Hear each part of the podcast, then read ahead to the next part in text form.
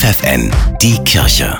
Regional. Für die Region Göttingen mit Steffi Behnke. Schnell die deutsche Sprache erlernen, das ist für geflüchtete Menschen besonders wichtig, um sich in der neuen Heimat integrieren zu können. Einmal in der Woche gibt es in der Göttinger Godehard-Gemeinde deshalb den Kurs Deutsch im Alltag.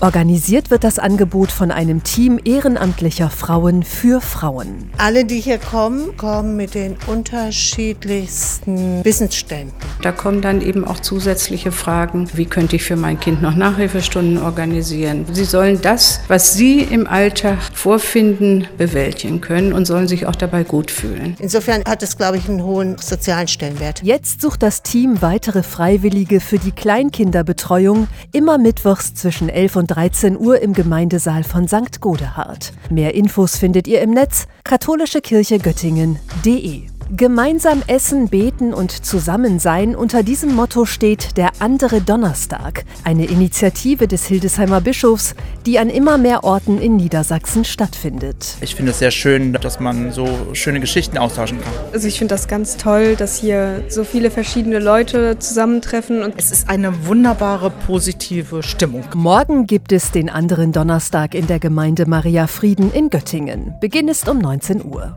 Mehrere hundert Männer werden am 3. September zur Männerwallfahrt nach Germershausen erwartet. Die Radfahrer treffen sich um 8.15 Uhr an der Basilika in Duderstadt, die Fußwallfahrer um 9 Uhr in Rolzhausen. Das Motto des Tages: Was uns bewegt.